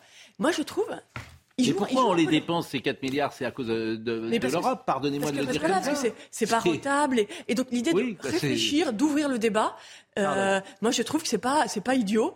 Et évidemment, s'ils jouent un rôle impopulaire, tout le monde leur tombe dessus. mais... ils jouent leur rôle. Ils jouent, pour le coup, c'est leur mission. Ouais, mais justement, justement ils jouent pas leur rôle parce que dans le texte lui-même est extrêmement idéologique. Dans sa présentation, ils ne posent pas la question comme vous venez de le faire. Ils expliquent un que en effet, il faut réduire le cheptel euh, bovin. Alors, euh, non, euh, sans remonter jusqu'à Emmanuel Macron, Bruno Le Maire, lui, il parlait il y a quelques jours quasiment de. Enfin, il encourageait la viande cellulaire, c'est-à-dire la viande sans viande, c'est-à-dire l'absence de viande en réalité. Hein. La viande, donc, déjà, les, paysans, les éleveurs aujourd'hui en France, franchement, je ne sais même pas où ils trouvent la force de continuer. Mais au-delà de ça, la, la Cour des comptes finit son intervention en expliquant quasiment qu'il faudrait une mesure administrative pour limiter la consommation de viande par jour, puisqu'il parle de 500 grammes par personne. Mm. Mais ce qui va se passer, c'est que même à 500 grammes, par... bon, déjà là, alors vous, on vous compare à Poutine, mais euh, eux, ils sont tranquilles. Hein. Euh, ça, ne dérange personne euh, qu'il y ait des décisions qui soient prises qui soient surréalistes. Enfin, la limitation administrative proposée par la Cour des comptes sur ce que je consomme à midi. Ils ne proposent pas, ils disent. Non, évidemment qu'ils Nous avons des marges de manœuvre par beaucoup de gens au-dessus. Ça, c'est le rôle de la Cour des comptes. Je suis d'accord, cette partie m'a choqué. Pas du tout le rôle de la Cour des comptes. Mais il faut pas nier le côté financement pour apporter un peu de. Non, mais d'accord, mais ce que je veux dire, c'est que là, aujourd'hui, dans l'état actuel des choses, ils veulent qu'on réduise la consommation. En attendant, elle n'est pas réduite, puisque précisément la limitation ne sera pas prise, évidemment, ils n'iront pas jusque-là. Donc, les gens vont consommer quelle viande? Encore celle de l'étranger, comme d'habitude. Parce qu'on les éleveurs, c'est insupportable. Évidemment qu'on en importe non, mais ce que, ce que, dit Charlotte est important. On importe de la viande. Hmm. Donc, en voulant réduire le cheptel, on va évidemment.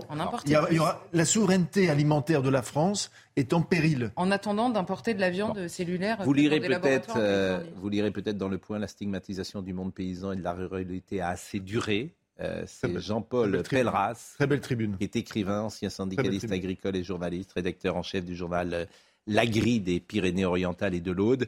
Alors il répond à l'écologiste Camille Etienne et, il lui dit ceci. Euh, vous venez celle, de... qui, celle qui est revenue de tout sans être allée nulle part. Oui, mais Camille Etienne, c'est un discours trotskiste hein, qu'elle a. Alors elle, c'est l'écologie. C'est surtout, exactement le discours d'une personne qui habite sur la planète Zorg. Oui, mais qui explique qu'effectivement, les minorités, le capitalisme ne peut pas répondre à l'urgence climatique, donc les minorités doivent prendre le pouvoir au nom de sauver la planète. Ça, c'est du trotskisme. Euh, euh, bon, voilà. Donc, il, il, écrit ceci, Monsieur Pelleras. Madame, vous venez de publier un livre à cette occasion. Vous étiez récemment invité dans la matinale de France Inter bien sûr, et par Yann Barthez, évidemment, à l'émission Quotidien sur RMC. Vous avez dit des électeurs du Rassemblement national, tout le monde en connaît, c'est une personne sur trois. Dire franchement, c'est autour de nous.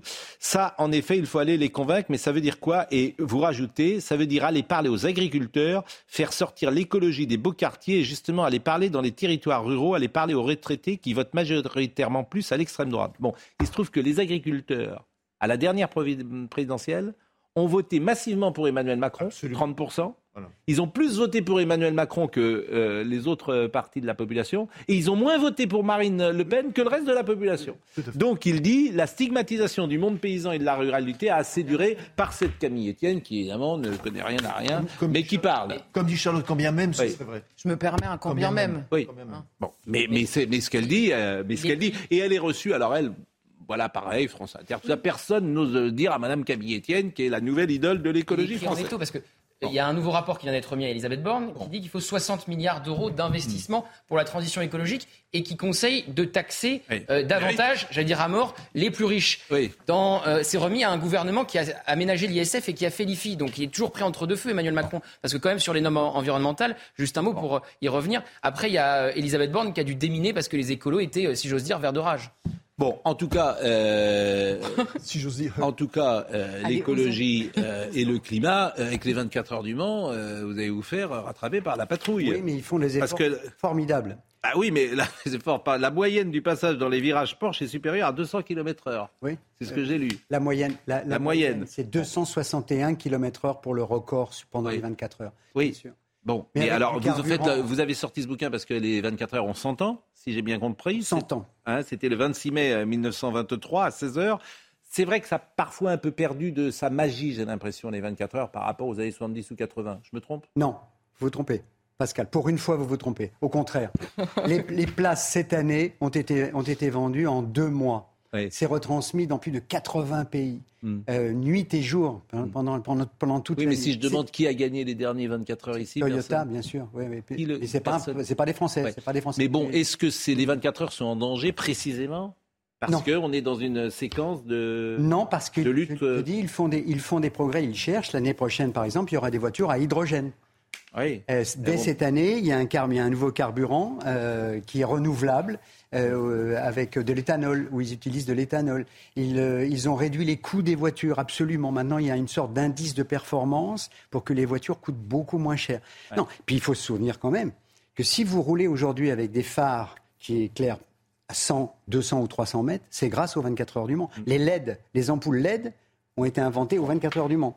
Les phares anti-brouillard ont été inventés aux 24 heures du Mans. Les freins à disque ont été inventés aux 24 heures du Mans sur les Jaguars C.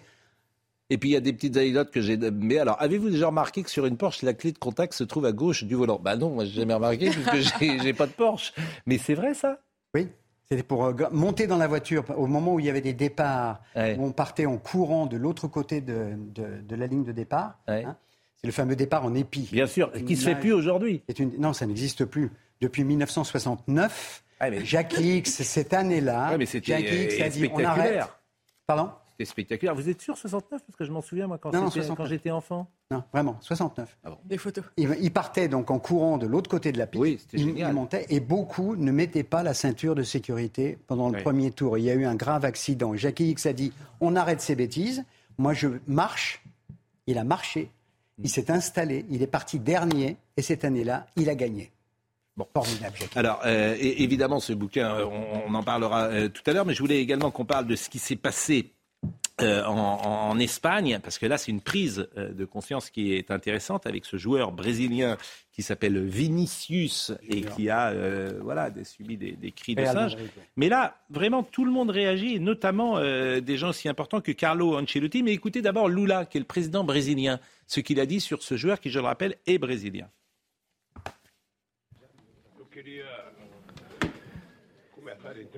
Je voudrais commencer l'interview en faisant un geste de solidarité avec le joueur brésilien, jeune et noir, qui joue pour le Real Madrid et qui hier, lors d'un match au stade de Valence, a été violemment attaqué et traité de singe.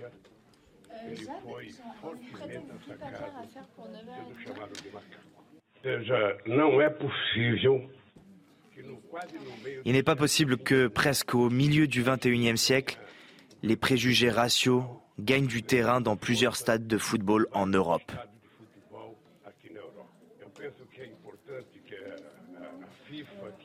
Je pense qu'il est important que la FIFA, la Liga et d'autres ligues d'autres pays prennent des mesures sérieuses parce que nous ne pouvons pas permettre le fascisme et le racisme dans les stades de football. Vincent. Euh, un commentaire sur, sur quoi? Sur Lula Ce qu'il dit est une évidence, oui. Au Brésil, d'ailleurs, euh, ce sera très bien reçu, très bien entendu. Hein. Euh, C'est formidable que le président, que le, président brésilien prenne parti comme ça et dise mm. on ne peut pas supporter. Il faut arrêter les matchs. Mm. Dans un cas comme ça, il faut arrêter le match immédiatement. Immédiatement, tout le monde. C'est le meilleur joueur brésilien à l'heure actuelle, hein, Vinicius. Hein, c'est pas n'importe qui. Je vous propose d'écouter Carlo Ancelotti, qui lui-même est monté au créneau. Ce qui s'est passé aujourd'hui, ça s'est déjà produit. À ce point, non. C'est inacceptable. La, la Ligue espagnole a un problème. La Ligue espagnole a un problème et ce n'est pas Vinicius. Vinicius est la victime d'un problème très grave. Euh, vous sembliez dire qu'il peut exister un point de, démagogie dans les propos de. Non, non, mais moi je regarde ça parce que Lula a été réélu, vous savez dans quelles conditions, vous savez. Quel est le climat politique actuellement au mm. Brésil. Donc je regardais à la fois quelle tête il faisait et j'ai essayé de me demander dans quelle séquence, où est-ce qu'il avait parlé en réalité? Non, mais, mais sur le, combat, sur le fond de son discours, sur ce qu'il dit, oui, bien non, sûr. mais c'est intéressant que l'Espagne, euh, alors pour le coup, l'Espagne est en retard. Nous, c'est un combat qu'on a mené en France. Ah. Et euh, d'abord, il y a une société en France qui sont plus diverses que la société euh, espagnole et que nous sommes plus sensibilisés à juste titre sur ces sujets-là. Probablement, oui. On peut se souvenir de Pierre Joseph Antoine Bell, gardien de Marseille, qui recevait des bananes. Oui, et Tapi avait été formidable là-dessus. Ouais. Parce qu'à l'époque, on lui envoyait des bananes pendant les matchs. Bien sûr. Et Tapi avait dit Je pars. Je quitte Marseille si ça continue. S'il y a une banane qui vient sur le stade, je quitte l'Olympique de Marseille. Et lui-même avait fait euh, preuve de, beaucoup de, responsabilité. Bon, c'est un sujet effectivement qu'on voulait euh, aborder. Et l'autre sujet euh, qu'on va peut-être aborder aussi avec vous, Roland Garros. C'est pas possible. Qu'est-ce qui se passe? Dans quel sens? Mais non, mais c'est pas possible. Je veux dire, on va célébrer les 40 ans de la victoire de, la victoire de Noah. 5 juin 1983. Il faisait beau et chaud. Vous étiez dans le stade sans doute ce jour-là? J'ai fait la fête avec lui le soir. Ah oui? Ils ont ressorti, là, ils viennent de ressortir des photos où je suis torse nu à côté de la piscine. On a chanté avec téléphone. C'est l'une des plus grandes fêtes que j'ai faites. Euh, de, de, ma carrière de journaliste. Yannick me dit Viens, on va faire la fête à la maison, à Nainville-les-Roches, à côté de Fontainebleau. C'était un moment. Et, il le dit dans un documentaire qui passe euh, en ce moment à la télévision. Il dit J'ai réussi aussi ma fête le soir.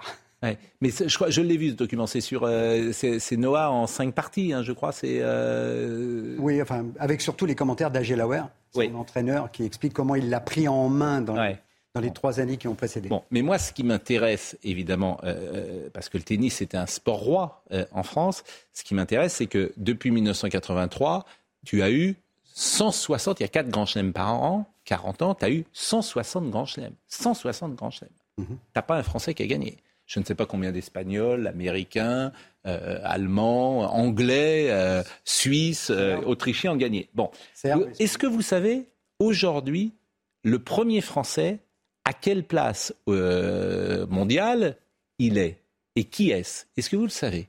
Le premier Français il est 31e à l'ATP et il s'appelle. Mon fils non, c'est pas mon fils, c'est un autre euh, nom euh, dont j'oublie le nom à l'instant, pas Omray ou. Euh, non, non, les, jeunes joueurs actuels, c'est Bonzi, c'est Rinderknecht, c'est c'est des garçons comme ça. Et eh ben, eh ben, celui qui est 30.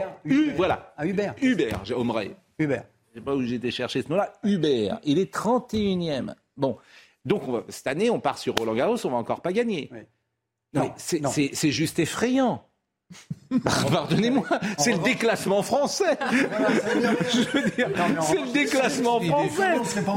Mais, comment Mais, mais comment c'est possible Je veux dire, on n'a pas, on avait des sports majeurs. Non mais tout fait sens parce que l'Espagne vient de gagner. Tout fait sens. On n'a pas de Formule Mulin qui a, gagné encore un championnat du monde depuis. Bon, le Tour de France, on n'a plus gagné depuis 85. C'était un sport important, le, vélo quand même en France. On n'a plus gagné depuis 85 avec Bernard Hinault. Le tennis, on a pu gagner depuis 83, 40 ans. Mais en revanche, Pascal, nous avons gagné. Nous sommes champions du monde de volleyball. Nous sommes champions du monde. On a été champion olympique de basket. Et comment vous expliquez ça En, judo. on a Clarisse Abegegnou et D'accord, mais comment vous expliquez ça C'est des cycles. Ce sont des cycles. c'est un drôle de cycle. C'est comme en politique et comme pour les émissions de télévision, il y a des cycles. Il y a des moments où ça marche très fort, et hein. pour X raisons, ça redescend. Ce sont des cycles. Euh, on a Caroline Garcia l'année dernière qui a réussi une saison extraordinaire. Ouais, mais vous êtes positif tout le temps. Ah bah oui, je suis positif. Euh, vous avez raison. Bon, c'est pas l'ambiance. C'est pas. C'est pas. C'est pas C'est pas. Bon, j'ai une surprise pour vous. Bon, oui, Anne. Mais le tennis, on voit bien que c'est moins que c'est moins à la mode. Et les Français font d'autres sports, oui. Tous les villages de France avaient construit leur tennis dans les années 70-80. Aujourd'hui, vous allez, vous y allez, vous pouvez réserver euh, hyper facilement. Le tennis, il n'y a plus personne qui joue. Pas, les gens font d'autres sports, voilà, sont très Nature, nature, beaucoup de sports nature. C'est-à-dire pour le coup, vélo, trail, promenade en montagne. les gens jouent moins au tennis, franchement. Euh, oui. Alors, il s'appelle pas Hubert d'ailleurs. Vous voyez, vous connaissez même pas son nom. Il s'appelle Humbert. Non, il y a les deux. Ah bah, il y a, ah Gaston. C'est comme le personnage de Humbert Humbert, vous savez, le personnage de, de, Nabokov. bon, ah, il y a les deux. Ah, Lionel Chamoulot, que me dit-il? Pascal, ces dernières années, Nadal, Federer et Djokovic ont gagné 64 grands chelems, pas beaucoup de place pour les autres. Bon, ok, il y a toujours des bonnes raisons. Deux Françaises ont gagné un grand chelem, Marie Pierce et Amélie Mauresmo. Bise, Lionel Chamoulot. Les meilleurs commentateurs de tennis de l'histoire du monde. Oui. Oui. Oui, oui, oui, c'est vrai. Formidable, Lionel. Ouais. Il nous a fait vivre des trucs. Bon, vous, vous commentiez pas le tennis, vous, vous tourniez autour. Voilà, et puis vous faisiez la présentation, vous étiez le, grand chef à plume de, Antenne 2 à l'époque et France 2. Alors justement, j'ai un petit document pour vous, parce que, euh, bon, qui est, qui est à Roland Garros. OK. Bon, c'est en 84. Et vous allez voir la modernité, parce que vous étiez vraiment en avance, ça a 40 ans ce qu'on va entendre, ça, ben si, vous étiez très doué, très facile. Rock'n'roll. Ah oui, et puis très doué, très facile. Bon, il y a 40 ans, et puis même, bon, vous étiez, par rapport aux autres journalistes de l'époque, vous étiez jeune, beau, euh, facile, doué, etc.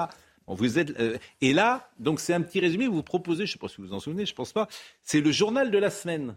On est en 84. Vous vous souvenez la finale de 84 euh, La finale de, de non, non. Non, c'est les Jeux Olympiques de Los Angeles. C'est la finale. C'est Lendl McEnroe. C'est Lendl McEnroe, le fameux Lendl McEnroe. Le fameux Lendl McEnroe. D'accord. Bon. Et euh, là, vous faites un petit résumé. C'est la première semaine sans doute qui vient de se terminer. Et puis vous jouez avec vos amis Daniel Casal et Robert Chapat. Et vous faites un petit résumé de la semaine. Regardez, Gérard Roll, c'était il y a 40 ans. Et puis sur un cours annexe, ça c'est tout à fait pour l'anecdote, Marco bat Polo, a battu Polo 7-6, 6-3. Voilà. Alors puisqu'on en est à l'anecdote, je vous propose un, un, journal de la semaine si vous voulez. Jimmy Connors se qualifie facilement, Nastase limite, mais il perd devant Rosé Higueras. Match plaisant, mais difficile pour le Roumain qui a beaucoup de mal à tenir la distance. La fatigue, une facétie de plus. Comme d'habitude, le public est ravi. Mardi, une journée bâchée. Toute la pluie tombe sur moi, enfin sur vous, sur nous, sur tout le monde. Bref, les pépins sont rois. Un sujet de conversation, devinez. La pluie, oui. La pluie, c'est le phénomène marquant avant tout. La pluie et le froid. John McEnroe, un sens de l'humour assez particulier.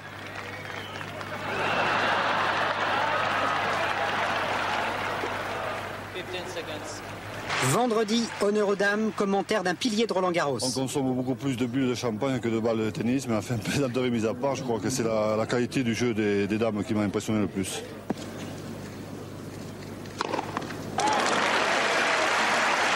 Dimanche, le match du jour, John McEnroe contre le reste du monde. Mauvais caractère Non, un petit peu coléreux. Le ciel d'ailleurs s'est fâché aussi, une belle ondée pour calmer tout le monde. Rosé Guerras, chevaleresque. Il va redonner un point à McEnroe. Chapeau. John McEnroe qui va gagner en 4-7.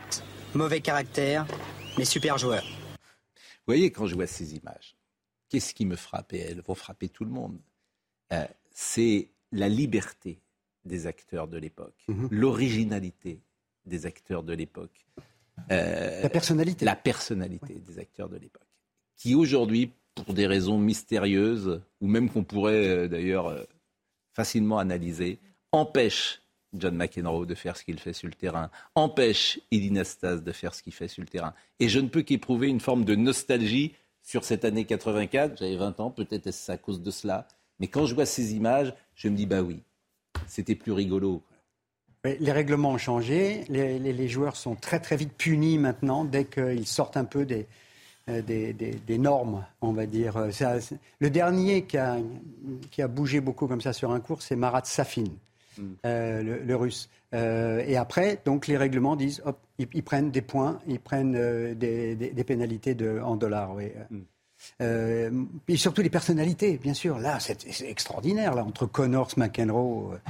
McEnroe, il y a un, écrivain qui disait qu'il servait comme un Égyptien, c'est-à-dire qu'il servait le dos au, filet. Mm. et Nastase. Nastase, un jour quand même, il faut le savoir, en double, il a amené un chat noir dans son sac et il jouait contre Panata et, euh, au, moment du début du match, il a sorti le chat noir quand même qui a traversé. Panatta était superstitieux. Ils ont perdu, les deux Italiens ont perdu 6-2, 6-0 le chat noir sur, un, sur le cours central. C'est énorme. C'était d'une astase. Bon, en tout cas, vous êtes venu euh, pour euh, nous présenter euh, effectivement ce livre dont on peut voir peut-être des images. Je ne sais pas si on a vu des, images. Vous parlez également des choses peut-être qui sont peu connues, les femmes pilotes au Mans, notamment avant la guerre. Alors bon, là, je ne sais pas si vous pouvez par exemple commenter cette image que, et reconnaître. Ça, c'est Jean-Pierre Jarrier qui sort, oui. C'était au moment d'un relais. En fait, mm. ce qu'il faut savoir avec ce bouquin-là, c'est que, mm. bon, d'abord, c'est une Bible. Denis Bernard, Basile Davoine et mon, et mon Julien, mon fils, on a mm. écrit tous les quatre. Il y a tout. Il y a les casques, il y a le circuit, il y a les vitesses, il y a les coulisses, il y a, euh, il y a même le, la panoplie idéale du, spectateur qu'on a mm. faite, avec les jumelles, avec le sandwich. En fait, c'est une fête énormément. Ça, ça dure euh, dix jours.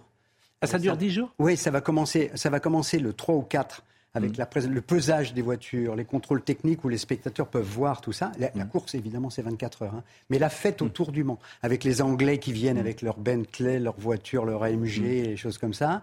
Euh, il y a le pesage. Les gens peuvent aller dans les stands, contrairement au Formule 1.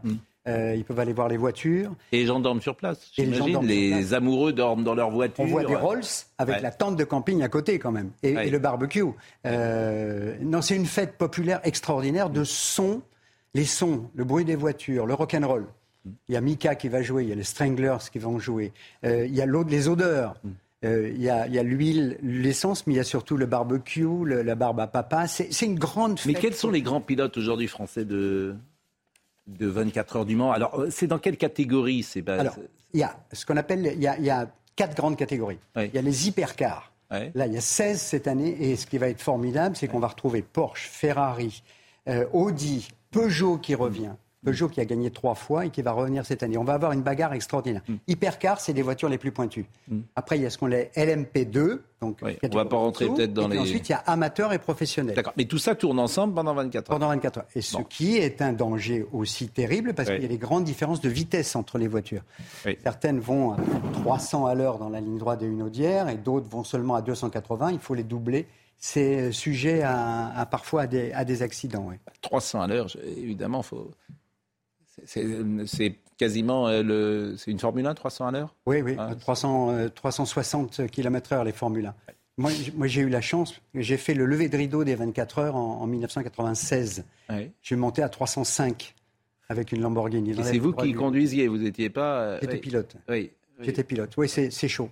En marche arrière, en plus. Et c'est pour ça qu'ils ont fait deux chicanes, deux chicanes dans, les, dans la grande ligne droite d'une Audière qui fait 6 km pour ralentir les voitures. Bon, je ne suis pas un spécialiste. Si c'est un succès, Pascal. Ah ben non, mais tant mieux.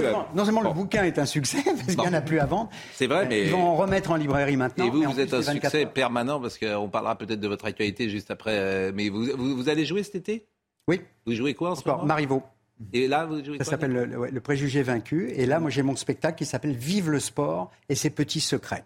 Ah, mais ça, c'est nouveau, Vive le sport et les Non, secrets je joue depuis deux ans en tournée. Je viens de jouer à Saint-Etienne, je viens de jouer à Isère. Quand on avait fait euh, l'interview dans la chambre à Brest, c'était pour euh, ce spectacle-là C'est ça, exactement. D'accord. Et donc là, vous faites des salles de... Une trentaine d'histoires de sport, dont les femmes. Dont les femmes. La première femme qui a sauté en parachute. Et vous faites des, salles de combien de personnes 200, 300. Et c'est formidable, franchement. Euh, et encore plus quand je passe dans, le dans pro. Oui. Bon, Audrey Berthaud rappelle les titres.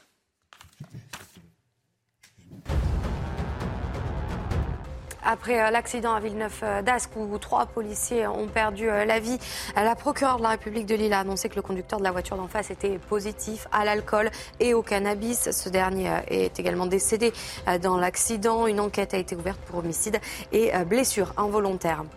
Une nouvelle euh, fusillade à Marseille. Trois hommes ont été blessés hier soir dans le 15e arrondissement de la ville. Un véhicule a été euh, incendié. Euh, les victimes ont été transportées à l'hôpital. Deux d'entre elles étaient légèrement blessées. Le pronostic vital de la troisième était engagé hier. L'enquête a été confiée à la police judiciaire. Enfin, l'affaire Madi. De nouvelles fouilles dans le sud du Portugal vont avoir lieu. La police portugaise prévoit de les mener dans les prochains jours près du lieu où a disparu la fillette britannique en 2007.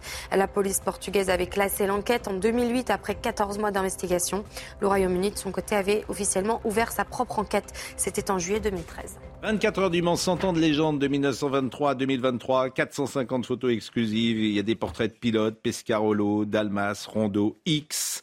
Euh, des témoignages. Hein, Pascal. Paul Newman. Paul Newman qui a fait les 24 heures du Mans et mm. il a terminé deuxième eh bien, écoutez, 42 illustrations, des schémas explicatifs, effectivement, c'était euh, très bien. 33, 33 participations. C'est le recordman des participations. Et lui, Tom Christensen, a gagné 9 fois les 24 heures. Bon, bah écoutez, c'était un plaisir de vous recevoir ce matin. On n'a pas beaucoup parlé de politique internationale aujourd'hui? Ne vous inquiétez pas, le brouillard de la guerre s'épaissit en Ukraine. Il y avait une petite polémique avec l'avion de Zelensky. On, il voyage dans un avion français, mais... Euh, avec, des, pilotes qui sont des militaires français. Oui, mais, mais, mais j'ai entendu le président Macron, c'est plutôt convaincant de dire que Zelensky ne soit pas une, la France ne soit pas une cible. Oui. Que Zelensky ne soit pas une cible volante s'il était dans un avion de l'Ukraine. Ça s'entend? C'est vrai. Non, le Biélorusse avait, avait détourné effectivement un, un, vol de Ryanair, mais on n'est pas là avec, pour, pour récupérer un. Non, mais est-ce que c'est une bonne chose diplomatiquement de faire voyager euh, Zelensky dans... Ce que je regarde aujourd'hui, c'est des Russes qui combattent des Russes. Ça se passe à Belgorod. Et vous avez comme ça une, espèce de légion d'exilés qui s'est lancée à la reconquête de la Russie. C'est un événement étonnant. Bon, il n'y aura pas de Russes, évidemment, à Roland-Garros. Hein. Euh, ah, euh, alors, sans bannière russe, sans, sans drapeau russe. À propos d'avion, moi j'avais vécu la fin des colonels en Grèce. Mmh. Mmh. Et Giscard d'Estaing avait prêté l'avion français, l'avion officiel, à Karamanlis pour qu'ils reviennent et qu'ils atterrissent. Mais il atterrissent là-bas. Ça se fait de comme ça. Bon, euh, merci en tout cas. la Roménie, on l'avait pas prêté quand même. Non, non, il était à Neuf-le-Château, où Yves Mourouzi était allé l'interroger en chaussettes.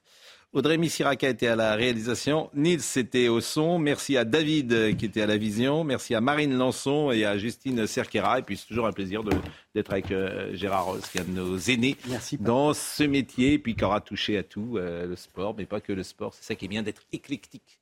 Et de continuer, c'est ce que je dis aux jeunes journalistes qui viennent me voir. Soyez, soyez larges dans vos, dans ah vos bah recherches. Continuez. Il y a du boulot. La culture, oui. il y a du boulot parce qu'ils s'endorment généralement le soir avec un portrait d'Edwin Plenel au-dessus de leur, euh, de leur lit. Mais bon, parce que le journalisme d'investigation existe, mais il n'y a pas que ça dans notre métier, mais peu importe. Peu importe. Bon, euh, Jean-Marc Morandini, dans une seconde, rendez-vous ce soir. Planning for your next trip? Elevate your travel style with Quince. Quince has all the jet setting essentials you'll want for your next getaway, like European linen, premium luggage options, buttery soft Italian leather bags, and so much more. And it's all priced at 50 to 80% less than similar brands. Plus, Quince only works with factories that use safe and ethical manufacturing practices. Pack your bags with high-quality essentials you'll be wearing for vacations to come with Quince. Go to quince.com slash trip for free shipping and 365-day returns. Hi, I'm Daniel, founder of Pretty Litter. Cats and cat owners deserve better than any old-fashioned litter. That's why I teamed up with scientists and veterinarians to create Pretty Litter. Its innovative crystal formula has superior odor control and weighs up to 80% less than clay litter. Pretty Litter even monitors health by changing colors to help detect early signs of potential illness. It's the world's smartest kitty litter. Go to prettylitter.com and use code ACAST for 20% off your first order and a free cat toy. Terms and conditions apply. See site for details.